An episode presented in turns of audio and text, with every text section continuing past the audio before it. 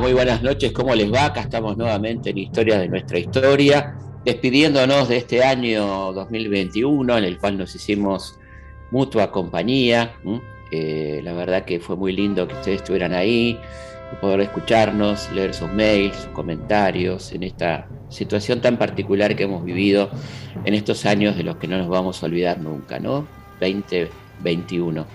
Eh, y bueno, la, fecha manda, está cumpliendo un 20 aniversario, ni más ni menos que de los hechos de diciembre de 2001, exactamente el 19 y 20 de diciembre de, 2001. Y bueno, nos parece fundamental ejercer la memoria, acordarnos de qué pasó, cómo llegamos a ese momento, tenemos tiempo para ir analizándolo, vamos a escuchar muchos audios, muchos testimonios a la manera que hacemos en este programa.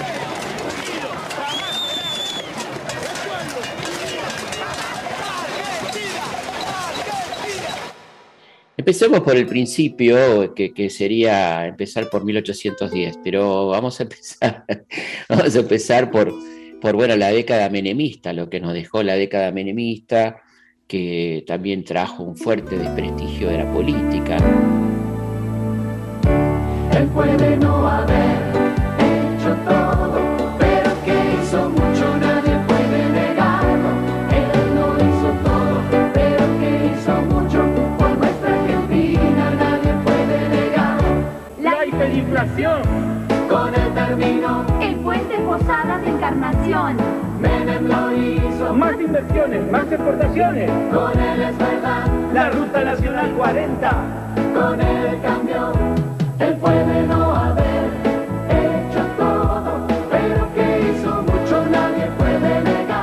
De, desentendimiento de la clase política sobre lo que le pasaba a la población, una especie de profesionalización de la política, un, descrédito que comenzó muy fuertemente ya durante el gobierno de Alfonsín, con la Plaza de la Felices Pascua. ¡Compatriotas!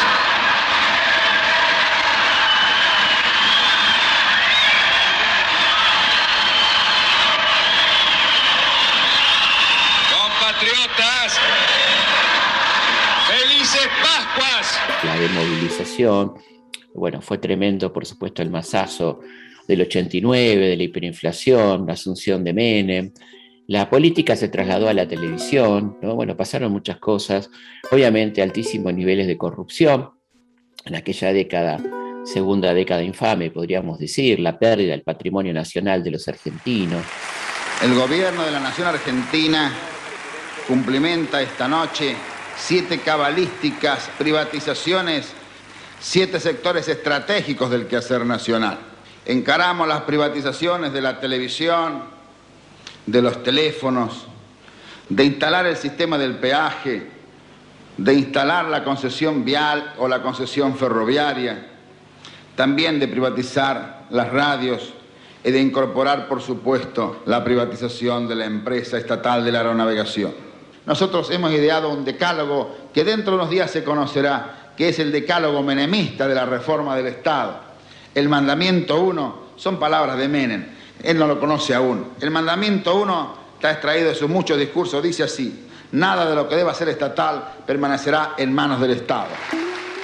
El crecimiento del, del capital financiero, todo esto que teóricamente comenzaría a cambiar el 10 de diciembre de 1999, cuando llegaba al poder la alianza, ¿no? Juro por Dios nuestro Señor y estos santos evangelios desempeñar con lealtad y patriotismo el cargo de presidente de la nación y observar y hacer observar fielmente la constitución de la nación argentina.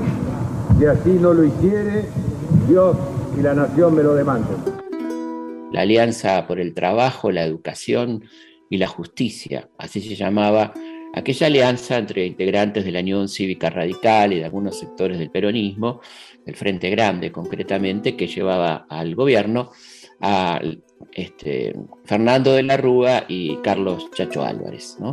Eh, de la Rúa había sido siempre un hombre del radicalismo más conservador, de manera tal que el propio Álvarez lo dice en algún testimonio, ¿no? que fue un gravísimo error esa alianza y aceptar ese primer lugar eh, en torno a, De la Rúa, eh, que además, bueno, ya hay señales muy claras en, en, la designación de algunos personajes en ese gabinete, como por ejemplo José Luis Machinea, ¿no? que había sido uno de los funcionarios del Banco Central, nada más y nada menos que eh, gerente de finanzas públicas del Banco Central durante la dictadura militar, ¿no es cierto? ¿Mm? Ese era el, el, un hombre que iba a ocupar eh, la cartera clave como economía. ¿eh? Y Santibáñez, un hombre cercano al presidente que se iba a encargar de muchas cosas, de muchas tareas diversas en, aquel lugar, que estaba nada más y nada menos que la Secretaría de Inteligencia, que iba a tener un rol muy importante en los hechos que vamos a narrar un poco más adelante. La política de, de, Machinea se vio rápidamente puesta en práctica con una rebaja del 13% de los sueldos de los jubilados y los trabajadores del Estado que cobrara más de mil pesos dólares en aquel momento. Eh, y entre tanto este, pasaban las cosas y casi inadvertidamente, un juez de la Nación, el juez federal Jorge Ballesteros, dictaba una sentencia en la causa iniciada por Alejandro Olmos, ese gran patriota, eh, contra los responsables del incremento fraudulento en la deuda externa en Argentina.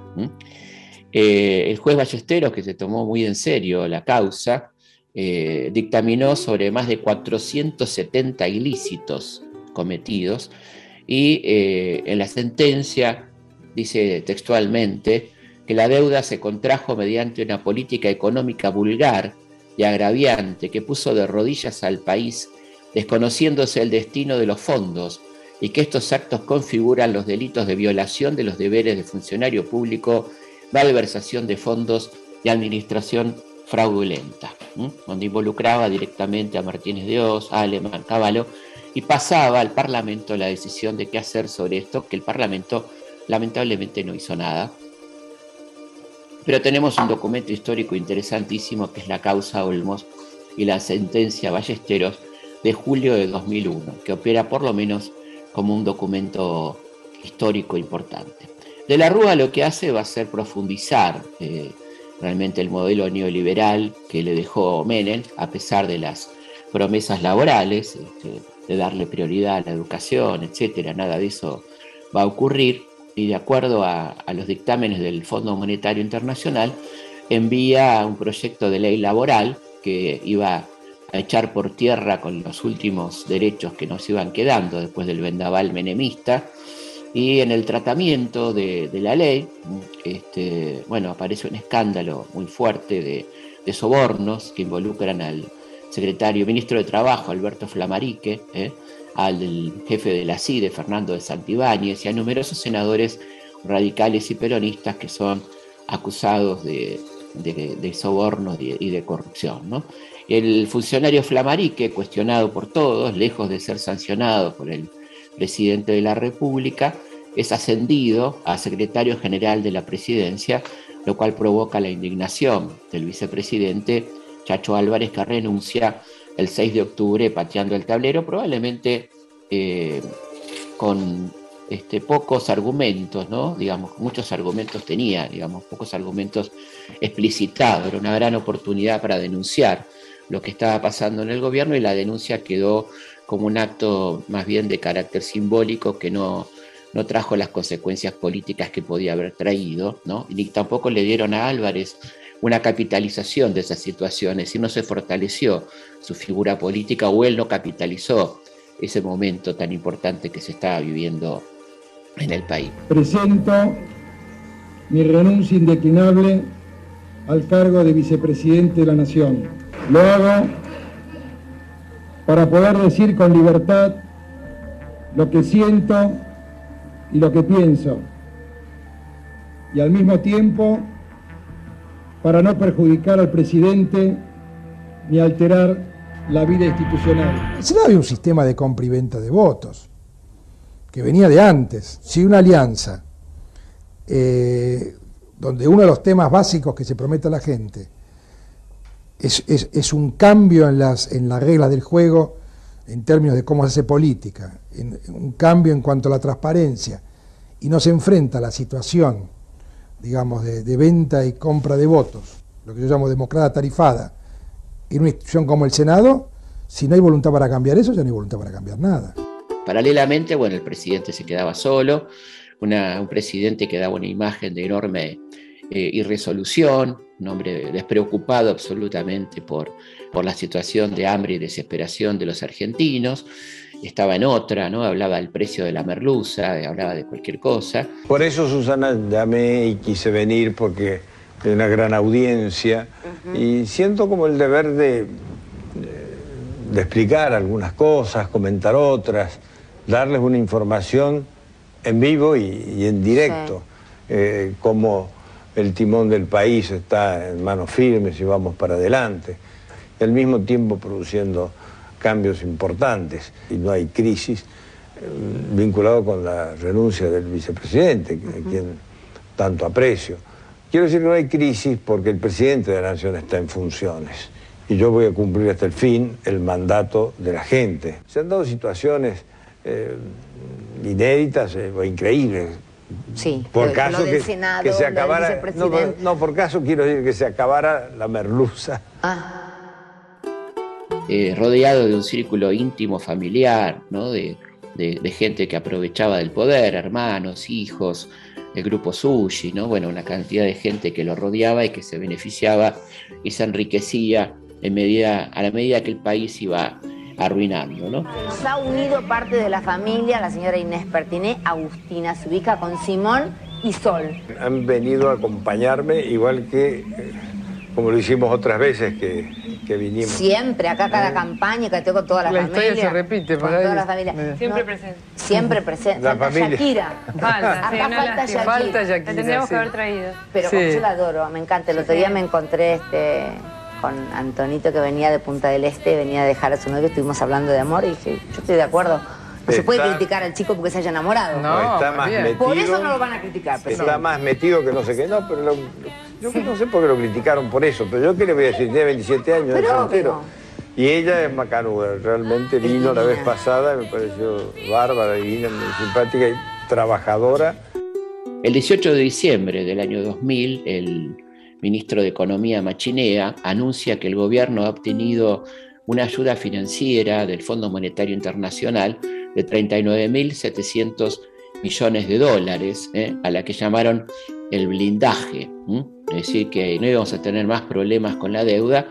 Eh, bueno, esto por supuesto que es una frase que nunca hay que decir en la Argentina, se dijo en aquel momento y se dijo de esta manera, ¿no? Queridos argentinos, los esfuerzos de este año dieron sus frutos.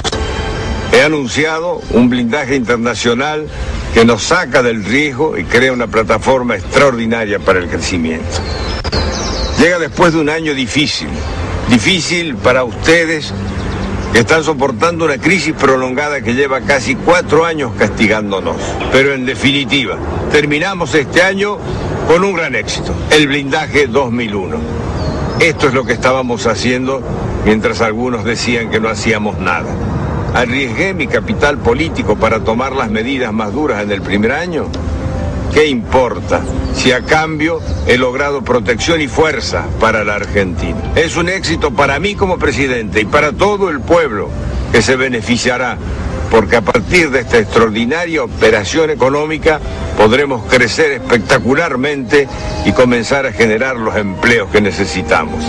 El blindaje es una operación económica, política y financiera inédita que genera un fondo de garantía tan grande para el país que despeja cualquier amenaza o duda sobre el futuro de la Argentina. Ahora nos toca crecer mucho, trabajar mucho y hablar menos. Yo no tomo medidas que sean pan para hoy y hambre para mañana. Ya estamos hartos de eso. El mundo ha sabido ver las virtudes de un gobierno serio y de un país con futuro. A veces las cosas se ven mejor a la distancia que de ser. Festejemos, porque este año se va y viene uno nuevo, viene un año mejor, se viene el momento de empezar a cosechar los frutos del esfuerzo. La Argentina ya no tiene riesgos, la Argentina es segura y previsible. Ahora podemos crecer en paz. 2001 será un gran año para todos. Qué lindo es dar buenas noticias. Bueno, el fracaso de la, de la gestión de Machinea, el gobierno decide ir por más, ¿no? Este, el radicalismo, la derecha radical, convoca a uno de los suyos, a uno de los más ortodoxos, Ricardo López Murphy, que viene con un plan de ajuste realmente espantoso, que habla de recorte de mil millones de, dólares pesos a las universidades, a los hospitales, arancelamientos, bueno, una, una cosa realmente tremenda que provoca una reacción muy fuerte incluso dentro de las filas de, algunos sectores radicales, provoca la renuncia del ministro del Interior Federico Storani, movilizaciones por parte de la, Franja Morada y la renuncia de la vicejefa de gabinete Graciela Fernández Mejide. Estas medidas implicarán un esfuerzo de reducción del gasto total y de exenciones tributarias por 2 mil millones de pesos en el año en curso, el que deberá ser compartido entre la nación y las provincias. El Estado Nacional encarará una reducción de gasto público de 890 millones de pesos. El grueso de esa reducción corresponde a la eliminación de gastos que la sociedad ha encontrado irritantes por representar la persistencia de privilegios intolerables. Esto incluye gastos en ANSES, tales como la eliminación de pensiones graciales injustificables y la eliminación de los abusos en asignaciones familiares. También se eliminarán becas otorgadas por legisladores y se reducirán, con la cooperación del Congreso Nacional, los gastos que implica la política en la Argentina. Se eliminarán exenciones impositivas distorsivas que no llegan a donde debieran. El Fondo Especial de Tabaco, que tradicionalmente se ha concentrado en subsidiar a los grandes productores, será reasignado para financiar el presupuesto de educación de la nación. Será eliminado el subsidio a las nastas patagónicas, que en el pasado ha sido fuente de una alta evasión y los recursos obtenidos también de él serán orientados hacia el Ministerio de Educación. La eliminación de estos privilegios ha sido un objetivo recurrente de varias administraciones han sido intentos que han derivado consistentemente en el fracaso. ¿Por qué insisto entonces en una solución que ha resultado tan difícil?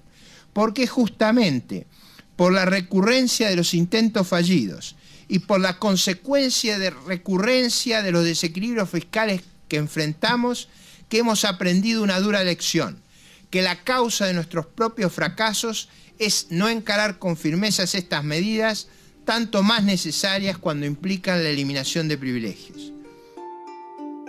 Y eh, bueno, este, salimos de Guatemala, nos metemos en Guatepeor. Eh, el, presidente de la Rúa, el 20 de marzo, ya del año 2001, eh, decide convocar al Ministerio de Economía nada más y nada menos que a Domingo Cavallo. Doctor Domingo Felipe Cavallo, juráis por Dios por la patria y estos santos evangelios, desempeñar con lealtad y patriotismo el cargo de ministro de Economía para el que habéis sido nombrado, cumpliendo y haciendo cumplir en cuanto de vos dependa la Constitución de la Nación Argentina, si así no lo hicieres, Dios y la Nación. ¿Esto por qué? Bueno, porque se decía que el único que nos podía sacar de la trampa de la convertibilidad era el padre de la criatura, ¿no? que era un hombre que sabía mucho de economía, que estaba cambiado, que se había vuelto un hombre progresista, industrialista, que venía con una serie de propuestas de crecimiento económico. Las encuestas le daban, escuchen bien esto, un 70% de popularidad a Caballo cuando ingresaba al gobierno de la Alianza ya por marzo del año 2001. Mientras tanto nos llevábamos una sorpresa el 7 de junio de aquel año tan convulsionado, donde la gente estaba muy preocupada por su situación económica, creciente inflación, desocupación, hambre, miseria y demás, y el juez Urso dictó la presión preventiva del presidente Carlos Menem ¿eh? por la venta de armas a Ecuador y Croacia. Este, va a quedar preso en, una lujosa quinta de su amigo Gostanián, ahí este, donde la que había sido la quinta de los Botana, la que había tenido aquel famoso mural de Siqueiros, ahí estuvo preso, la verdad que muy poco tiempo, Menelli salió como era de prever, ¿no? este, sin mayores eh, consecuencias. Caballo, ante, notando que el presidente era una persona que no tenía capacidad alguna para gobernar ni para decidir demasiado, eh, le pide al Parlamento poderes especiales, poderes extraordinarios, este, con la idea de que necesitaba esos poderes para dar un giro violento a la, economía nacional, ¿no? a, lo que estaba pasando, con una serie de, este, propuestas que, después no se van a concretar, y eh, de la Rúa y el Congreso se los otorgan, es un superministro con superpoderes, eh, y de paso de la Rúa delega en Caballo una cantidad de responsabilidades y decisiones de gobierno, con lo cual Caballo se convierte, por supuesto, en la figura más importante eh, e imprescindible del gobierno. Como si esto no hubiera sido poco lo que hizo Machinea al comienzo de, su gestión, Caballo dice que hay que llevar el déficit fiscal a cero, Recordemos que no hay país en el mundo que tenga déficit cero, no hay, no hay antecedente de países con déficit cero. ¿Eh? Es imposible que un país tenga déficit cero. Eh, y por lo tanto, dice Caballo que hay que reducir los gastos. Eh, la palabra gasto es una palabra que a mí por lo menos me gustaría discutir, ¿no? ¿Qué significa gasto dentro del Estado? La educación es un gasto, la salud es un gasto, la seguridad social en realidad es una devolución de ahorro, ¿no? La gente puso ese dinero, ese dinero no es del Estado, lo administra el Estado, pero es fondos provenientes de gente que pagó toda su vida aportes muy altos, ¿eh? Eh, entre el 11, el 14, depende de los gremios, por ciento de sus ingresos, y que ahora el Estado se lo tenía que devolver en forma de pensión o jubilación. Eso es gasto, es gasto la educación de nuestros chicos, ¿no? Eso es, incluso según el Banco Mundial, ¿no? Se llama inversión social. Pero bueno, Cavallo interpretaba, según la escuela neoliberal, de que estos eran gastos y decreta una rebaja del 13%, otra rebaja del 13% en los salarios de los jubilados y los empleados estatales que cobraran más de 500 pesos, o sea, 500 dólares. A la vez que le pide a los argentinos que confíen en el peso, que no retiren sus depósitos, ¿eh? este, porque bueno, evidentemente todas estas medidas, esta situación, estaba llevando a la gente a la desconfianza, ¿no? Este, en torno a la, capacidad de solucionar los problemas económicos que tenía el gobierno de la Rúa Caballo. Pero los grandes grupos económicos, supuestamente los aliados principales que tenía Caballo, la gente de confianza, no confiaban en Caballo y, ni en De la Rúa y empiezan a hacer retiros muy fuertes ¿eh? de depósitos en los bancos, ¿eh? plazos fijos, eh, depósitos del sistema bancario.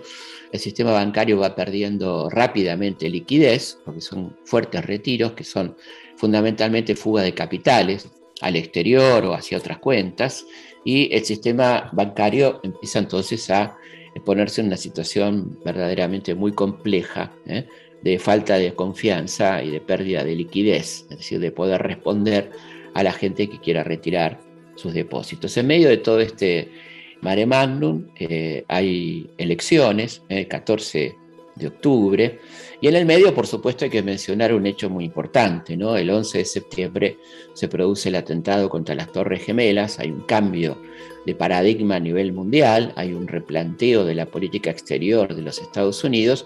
Entre esos replanteos está la prioridad absoluta de atender su situación económica interna, sus fronteras internas, se anuncia eh, la suspensión de los pagos que se habían acordado con la Argentina, ¿no? uno de ellos era de mil y pico de millones de dólares en aquel momento.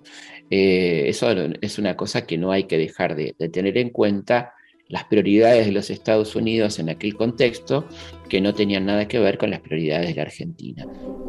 Felipe Piña hace Historias de nuestra historia. Por Nacional. AM870. La radio pública.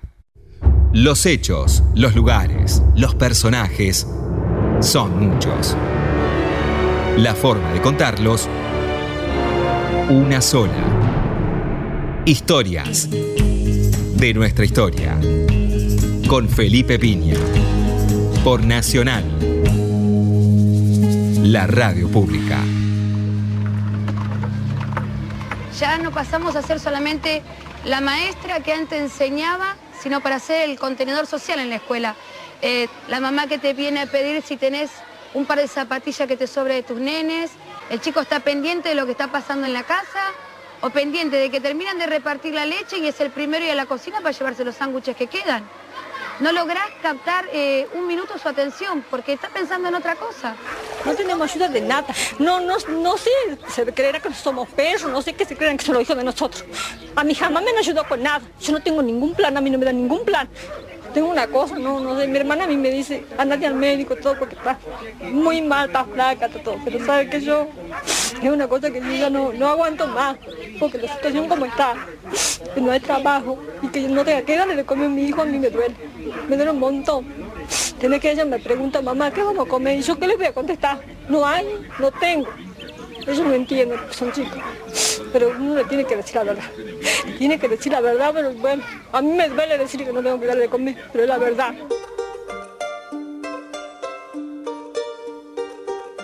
Y en ese contexto también hay elecciones legislativas el 14 de octubre, que van a ser una durísima derrota para el gobierno, al que le va pésimo, donde se impone el justicialismo, y esto permite un reacomodamiento de eh, en el Senado, presidencia del Senado, donde el peronismo logra imponer a Ramón Puerta, teniendo en cuenta que no había vicepresidente, el segundo hombre pasa a ser un peronista ante una situación de emergencia que no se veía por entonces para nada descartable. ¿no? Así que aquella movida del peronismo era una movida eh, con clara intencionalidad política, que era bueno, preparar las cosas para una sucesión presidencial anticipada, que no era para nada descartable en aquel contexto. ¿no? Eh, en algunos distritos electorales, el, repudio de la sociedad a la clase política en su conjunto, pero particularmente al gobierno, llevó a que en segundo lugar, eh, este, en la mayoría ganó el peronismo, y en el segundo lugar quedara el voto en blanco, ¿no? un voto de repudio. Había boletas que había hecho la gente, por ejemplo, una con la figura de Clemente, que decía que era el mejor candidato porque no tenía manos para robar, por ejemplo, ¿no? Eh, bueno, así es como, como, se pasaron estas elecciones. Y eh, el primero de diciembre se produce un hecho que va a desencadenar la tragedia, de alguna manera, es que ante la escandalosa fuga de capitales, este, el, gobierno, a través del ministro Cavallo, decide un sábado, primero de diciembre, o sea, un día sin posibilidad de hacer ningún movimiento bancario, eh, pisar los depósitos, como se dice en términos bancarios, es decir, la gente no va a poder retirar este, dinero de sus plazos fijos, ni de sus cuentas corrientes, ni de sus cajas de ahorro, con un límite de 250 pesos dólares por semana. ¿no? Como se había producido por miedos muchas veces justificados, pero sin duda causando perjuicio al resto de la población. Un retiro de mucho dinero en efectivo para ser guardado en cajas de seguridad o eh, para ponerse en el colchón, como se dice popularmente, y eso tendía a perjudicar al conjunto, hemos tenido que adoptar una medida transitoria de limitación a la extracción de dinero en efectivo y solo se podrá hacer durante este periodo de 90 días por cifras de 250 eh, pesos semanales o mil pesos, el equivalente aproximadamente a mil pesos mensuales. Y por supuesto, eso servirá para que la gente pueda hacer esos pagos que inexorablemente tienen que hacerse en dinero. Eh, la medida fue durísima y afectó particularmente a los sectores medios, a los medianos ahorristas, a aquella gente que tenía un plazo fijo para comprarse una casa, que le habían pagado una indemnización en aquel momento de tantos despidos y que no podía recurrir a esos, a esos recursos únicos para sobrevivir.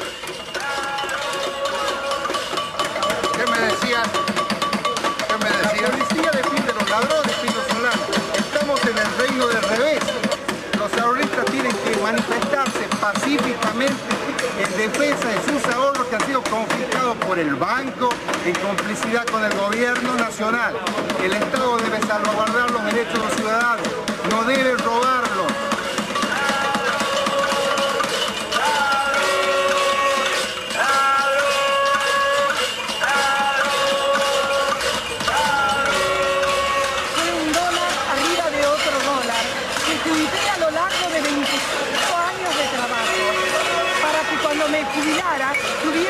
Vejez digna, cosa que el gobierno no me da.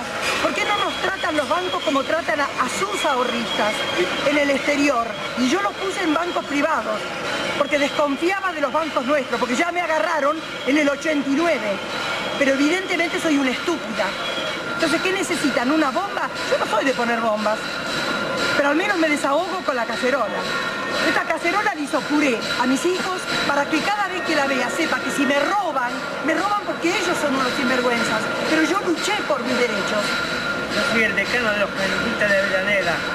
65 años vendiendo diario y todos mis ahorros están en el Citibank. ¿Por qué no me lo devuelven? El gerente me dijo que me lo iban a devolver. Mentira, mentira y mentira. Y todos mis ahorros del sacrificio de mi vida los tengo ahí. Una situación verdaderamente dramática que además permeaba hacia abajo porque perjudicaba fuertemente a los cuentapropistas que vivían de la clase media, ¿no? La gente que vivía cortando el pasto, haciendo un trabajo de albañilería, una changa, que a la clase media no poder disponer de esos este, recursos, evidentemente se empezó a complicar y la ausencia de dinero fue llevando a las primeras situaciones este, de problemas de, de- de hambre y desesperación. ¿no? Ya para el 15 de, de diciembre tenemos algunos saqueos en, algunas provincias, como el caso de Mendoza, eh, este, y porque además hay que agregar un elemento muy importante. ¿no? Ya para comienzos de diciembre, Caballo decide este, el pago de, de salarios este, con cuasi monedas, ¿no?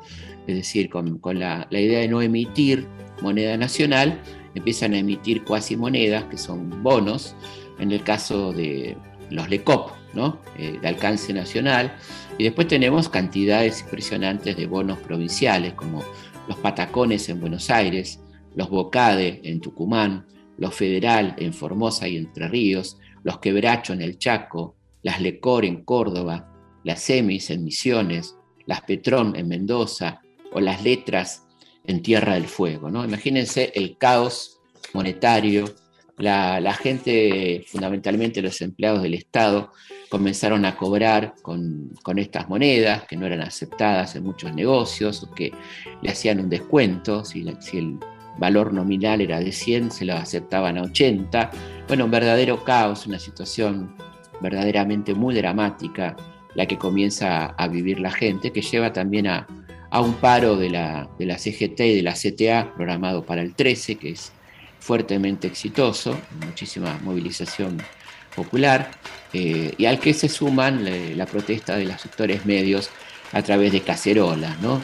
Acá se empieza a escuchar por primera vez este, las cacerolas en esas protestas que unen por un lado a los trabajadores y por otro lado a los sectores medios.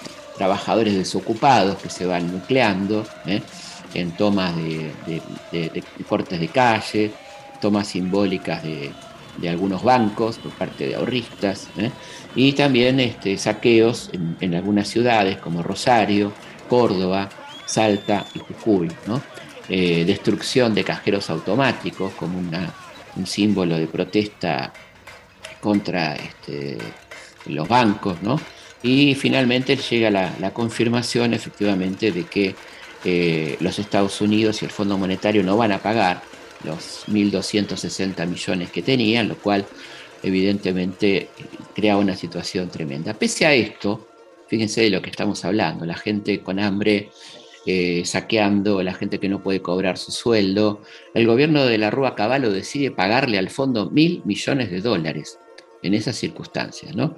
Realmente es algo muy, muy duro, muy difícil de entender y muy, muy desesperante, ¿no? Para, para comprender lo que pasó en aquel momento.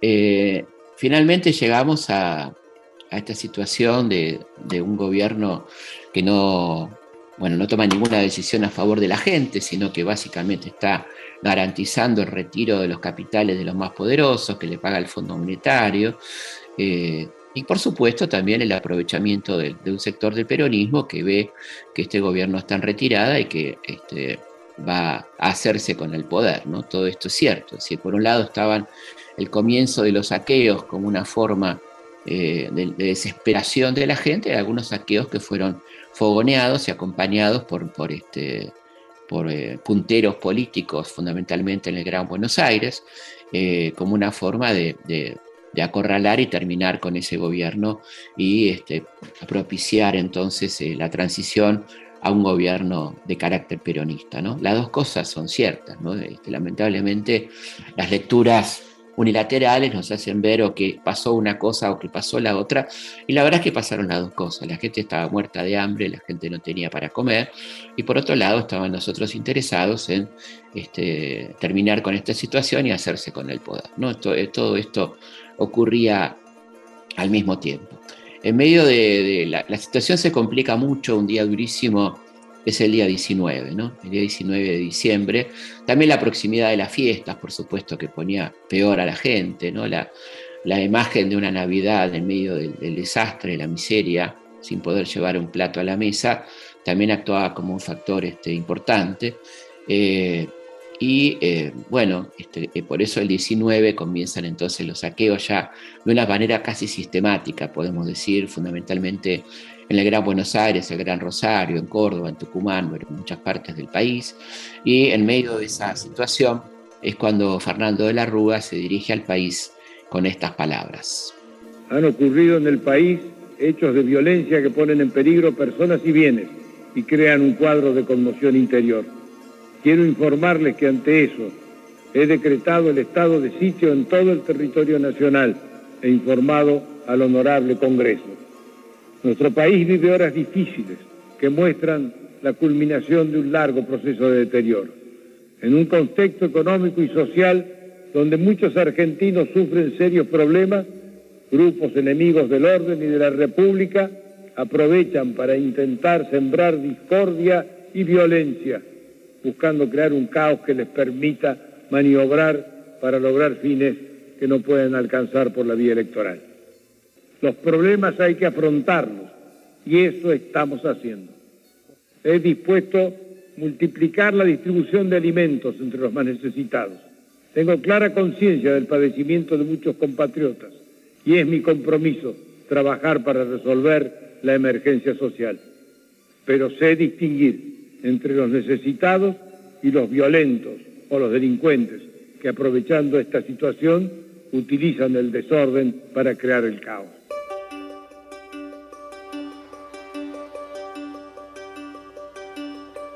Mientras hablaba de la Rúa, anunciando algo tan tremendo como el estado de sitio, ¿no? Este, que, que había sido un símbolo claro de la dictadura militar, se empezaron a escuchar en todos los barrios de la capital y de las principales ciudades del país las cacerolas y eh, una convocatoria espontánea, la gente eh, empieza a marchar eh, casi espontáneamente hacia la Plaza de Mayo que se va llenando de gente exigiendo la renuncia de Domingo Cavallo. La consigna es que se vayan todos, pero particularmente que se vaya Domingo Cavallo. Terminó de hablar y la gente se volcó espontáneamente. Acá no convocó a nadie. Yo tengo 50 años, hace un mes y medio que no trabajo y laburé todos los días de mi vida, todos los días. Porque no quiero el estado de sitio, porque no quiero ser una súplica del Fondo Monetario Internacional. Es un modelo que no va más. Se tiene que ir de la rúa y con él todos los delincuentes que lo ponen.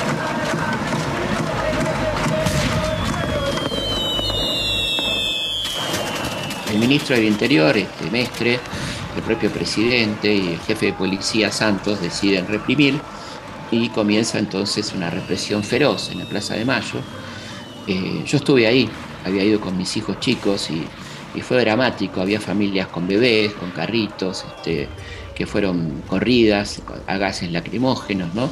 Después empezaron a tirar directamente con balas y, y fue así que se, se, cobró la primera víctima, porque la movilización se corrió de Plaza de Mayo al Congreso, ¿no? Y ahí murió Jorge Cárdenas en, la, las este, escalinatas del Congreso de la Nación, ¿no?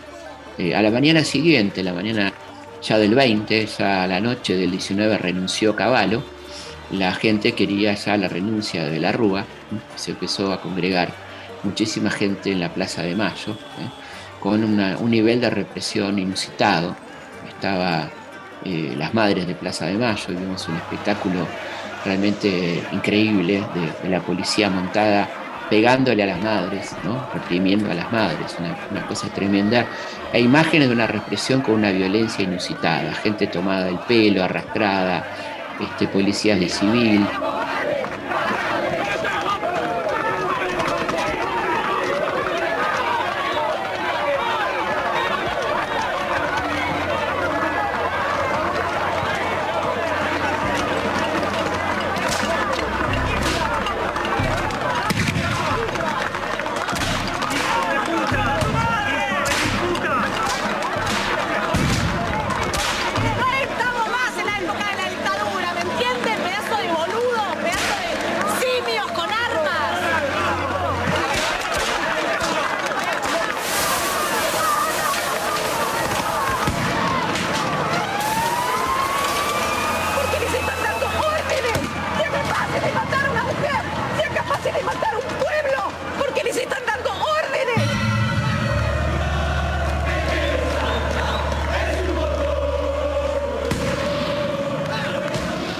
Ordenado por De la Rúa y por Mestre y por el comisario Santos, que afortunadamente acaba de ser condenado Santos eh, y Matop este, en estos días, ¿no? por, los sucesos y los crímenes del 20 de diciembre. Eh, era una situación muy desesperante, había mucha desesperación en la calle, nadie sabía cómo seguía esto. Eh, yo entrevisté a, a, Dualde en su momento y él decidió este, irse a pescar, eh, me contó que, que, quería, no quería estar eh, a, mano porque quería pensar, sabía que iba a caerle a la responsabilidad, ¿no? Este, que no quería estar disponible y no atendió el teléfono durante un tiempo, en ese tiempo que había que decidir quién iba a ocupar entonces la primera magistratura porque se sabía que de la Rúa estaba por renunciar. Vamos a escuchar algún, algún, algún llamado de, de, de la Rúa a la oposición este, ya en esta instancia, por supuesto que la oposición no se podía comprometer a nada, ¿no? porque un gobierno completamente desprestigiado como estaba, era imposible que, se aceptara un gobierno de coalición en este contexto. Estamos en una situación crítica. Solo podemos salvarla con el conjunto de la dirigencia política. Lo importante no son las personas, sino las instituciones y el país. Por eso, despojado de cualquier interés personal por el cargo que tengo el honor de ocupar, me dirijo a cada dirigente, radical, peronista o de otros partidos que tengan responsabilidades de gobierno, a acordar con el Poder Ejecutivo las reformas políticas que sean necesarias asumo mis responsabilidades por la situación que me toca administrar, pero debemos oír el reclamo popular. Y finalmente, bueno, en medio de esta represión de, de 30 muertos, no hay que olvidarse nunca de 30 muertos, eh, Relarrúa firmó su renuncia eh, a la tarde del, del, 20 de diciembre y a bordo de, del helicóptero huyó de la Casa Rosada dejando un país este, verdaderamente destrozado, ¿no? Un país que estaba roto por todos lados, un país donde la gente no, no confiaba en nada, ¿no? En los bancos, en los partidos políticos, este, una situación realmente espantosa que, que era de una gran desazón, ¿no? ¿Qué, ¿Qué va a ser de nosotros? Será la sensación. 21 de diciembre del año 2001 y es nuestra misión número 2278. El país sigue convulsionado, están en plena asamblea ¿eh? legislativa, sigue convulsionado realmente. Ya cuando entran, se meten con la propiedad privada, ya la cosa es muy, muy, muy grave, muy serio. ¿eh? Porque bueno, eso ya es una anarquía total. ¿eh? Ahí, en esos momentos, es cuando sale el ejército a la calle. Ahí. Acuérdense, yo el viernes pasado, ¿qué dije yo? Atención, señores, aquí, ¿eh? aquí, aquí paradita, donde estoy ahora. Atención, presten atención ¿eh? con un estallido social. La gente está con hambre, la gente está mal, la gente está desesperada. Y se produce. Concepción del Uruguay. Cientos de personas saquearon supermercados en esta ciudad entrerriana. Se cuestionó la policía por su pasividad. Claypole, reiteramos, vecinos denuncian saqueos de viviendas. Ampliaremos. ¡Policía no! ¡Quemaron todo! ¡Policía no!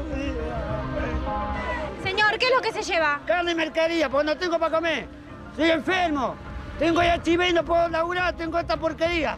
Pa' ¿De comer. hijos? Tengo cuatro hijos. Me quedé sin trabajo y tengo cinco chicos, por favor. Asumió, por supuesto, la presidencia Ramón Puerta, que era el, el hombre que correspondía a la línea sucesoria. Hubo ahí una serie de negociaciones, ¿no? Este, este, luego asume Camaño, y eh, finalmente se llega al consenso para que asuma Rodríguez Sá, ¿m? pero este, evidentemente no contaba con todos los apoyos eh, dentro del peronismo. En una semana de gobierno de Rodríguez Sá hay una cantidad de promesas. eh, Lo primero la suspensión del pago de la deuda, que es bien recibido por, por mucha gente este, en pleno parlamento. Vamos a tomar el toro por las astas. Vamos a hablar de la deuda externa. En primer lugar, anuncio que el Estado argentino suspenderá el pago de la deuda externa. Pero bueno, evidentemente Rodríguez Sá no tenía el apoyo del aparato de- del peronismo bonaerense y termina entonces sí recayendo la presidencia en la persona más poderosa políticamente hablando, que también había llegado a un acuerdo con Raúl Alfonsín, que es Eduardo Dualde, que termina asumiendo entonces la presidencia en medio de esta situación verdaderamente caótica. ¿no? El que depositó dólares recibirá dólares. El que depositó pesos recibirá pesos. Yo creo que también hay que recordar algo muy importante en aquel contexto y era una sensación de orfandad total, ¿no? Es decir, no, confiar absolutamente en nadie. Si bien Dualde asumía la confianza la gente en Dualde era muy limitada, ¿no? había un repudio general a la política, a la política en su conjunto, ¿no? No había una distinción entre radicales y peronistas en ese momento. Eh, la, la consigna era que se vayan todos porque sentía que la clase política en su conjunto les había fallado, ¿no? Y comienza algo muy virtuoso que tiene el pueblo argentino, que también hay que destacar, no, no, no son todas pálidas en, este contexto. Y es la capacidad de, de reorganización y de armarse en, en medio, de armarse en el mejor sentido de la palabra, de armarse de, de- de armarse de coraje, de armarse de confianza, este, que se vio, por ejemplo, en eh, lo que fue el Club del Trueque, ¿eh? lo que fue este, las asambleas populares eh, que se reunían en las plazas, que eran multitudinarias en distintas plazas de Buenos Aires y el país, donde se tomaban resoluciones, ¿no? como por ejemplo la creación de una guardería, de un comedor, ayudar a la gente ¿no? que estaba en un estado desesperante, la recuperación de fábricas que fueron tomadas ante el abandono de sus dueños, eh, la creación de cooperativas, bueno, una cantidad de cosas que hizo la gente por su cuenta, descontando ¿no? de que, no se podía recurrir prácticamente a nadie. Es muy difícil para los más jóvenes imaginarse un país sin partidos políticos, un país sin bancos, ¿eh? no había bancos, nadie confiaba en los bancos, los bancos estaban tapiados porque la gente, pero cuando digo la gente, digo la gente de la clase media alta, le quería prender fuego a los bancos, ¿no? le tenían que poner protección. Ese era un poco el contexto de, aquella- de aquel 2001, en medio del duelo por 30 personas muertas y en medio de la responsabilidad absoluta de, gobernantes que se escapaban y que dejaban al país librado a su suerte. ¿no? Eh, lo que vino después fue una, lenta reconstrucción en la que tuvo que ver fundamentalmente el pueblo argentino, ¿no? su coraje, su decisión, su capacidad de reconstrucción. De, no resignarse, de no rendirse, creo que eso fue muy importante y toda una, una cuestión cultural muy interesante que empezó a pasar, que fue la recuperación de lo nacional, ¿no? Empezaron a aparecer las banderas argentinas en los recitales de rock, se empezó a cantar el himno con otro tono, se empezó a leer historias, se empezó a buscar las raíces ¿no? de lo que nos estaba pasando. eh, de alguna manera, increíblemente, en este contexto tan desesperante, resurgió una especie de orgullo nacional, de habernos sentido profundamente traicionados, humillados, maltratados, ¿no? por, por, este, por el imperio, porque acá tenía mucho que ver el fondo, un fondo monetario en aquel contexto tan particular, que era un fondo, supongo yo, ¿no? Vamos a ver, pero evidentemente por lo que estamos viendo, mucho más duro, ¿no? Que no le dio al país ninguna alternativa en aquel contexto, sino más bien al contrario, le impuso planes este, eh, brutales de ajuste.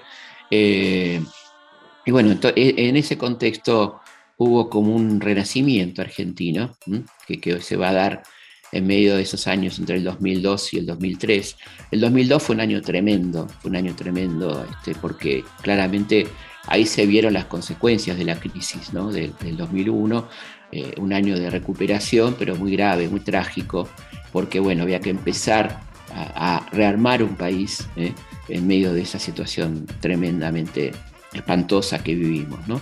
Eh, así que yo creo que no hay que olvidarse, hay que acordarse de cómo llegamos a eso, de cómo las soluciones que pasan por el ajuste, que pasan por la miseria, no llevan a ningún lado, sino todo lo contrario, ¿no? Y que los que pagan esas, esos este, errores, pongámosle, entre comillas, de los sectores de poder son siempre los mismos, ¿no? Y esto pasó en Argentina hace 20 años y no tenemos que olvidarnos, ¿no? De, cómo nos trataron, de cómo, cómo, países que se decían nuestros amigos, como España, ¿no? La España que había tenido a un presidente como Felipe González, que vino a la Argentina en aquel contexto, pero no vino a darnos una mano, sino que vino como lobista de las empresas españolas, de Telefónica y demás, para salvarle el pellejo no a los argentinos, sino a las inversiones españolas en nuestro país. Fue un, momento muy dramático, muy tremendo, del que no nos vamos a olvidar nunca, ¿eh? Eh, lo que lo vivimos. Y los que no lo vivieron, les pido por favor que no se olviden porque no estamos exentos de estas cosas y tenemos que cuidar mucho lo que tenemos y tenemos que aprender del pasado. La historia nos tiene que servir también como un elemento terapéutico, ¿no? de no repetir los mismos errores, no confiar en esas políticas que nos ofrecen la libertad individual, ¿no? que nos dicen que lo mejor que nos puede pasar es la libertad. La libertad en este caso, todos somos este, grandes defensores de la libertad, por supuesto, pero en este caso era sinónimo de libertad de mercado, es decir, de que los más poderosos hagan lo que quieran y los otros quedaban sometidos a la voluntad de ellos, ¿no? que fue lo que terminó pasando en aquel 2001. Así que vayan todos en nuestro recuerdo, espero que, sirva este programa para recordar fundamentalmente, primero, ante todo, a las víctimas, a los 30 muertos de, del 2001, que no hay que olvidarlos nunca, a las víctimas que fueron los chicos, ¿eh? las niñas, los niños, los niñes que quedaron este, desamparados, que quedaron en la miseria, ¿eh? después de 11 años de aplicación de un modelo tremendamente injusto, ¿eh? y que tuvieron que, esperar para empezar a, salir de este pozo en el que nos metieron y que fue tremendo, que fue los 11 años del espejismo neoliberal iniciado por Menem y continuado por Fernando de la Rúa.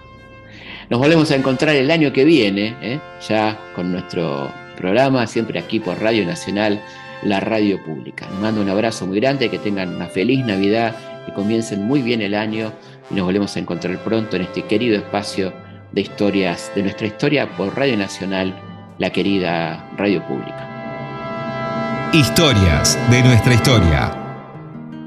Conducción. Felipe Piña. Producción. Permanecer y transcurrir. Cecilia Musioli. No es perdurar, no es existir. Archivo. Ni honrar la vida. Mariano Faín. Hay tantas maneras de no ser. Edición. Tanta conciencia sin saber. Martín Mesuti. Merecer la vida no es callar ni consentir tantas injusticias repetidas. Una virtud es dignidad y es la actitud identidad más definida. Esa de durar y transcurrir no nos da derecho a presumir, porque no es lo mismo que vivir, honrar la vida. No permanecer y transcurrir, no siempre quiere sugerir honrar la vida hay tanta pequeña vanidad en nuestra tonta humanidad enseguecida. Merecer la vida es erguirse vertical, más allá del mal, de las caídas. Es igual que darle a la verdad nuestra propia libertad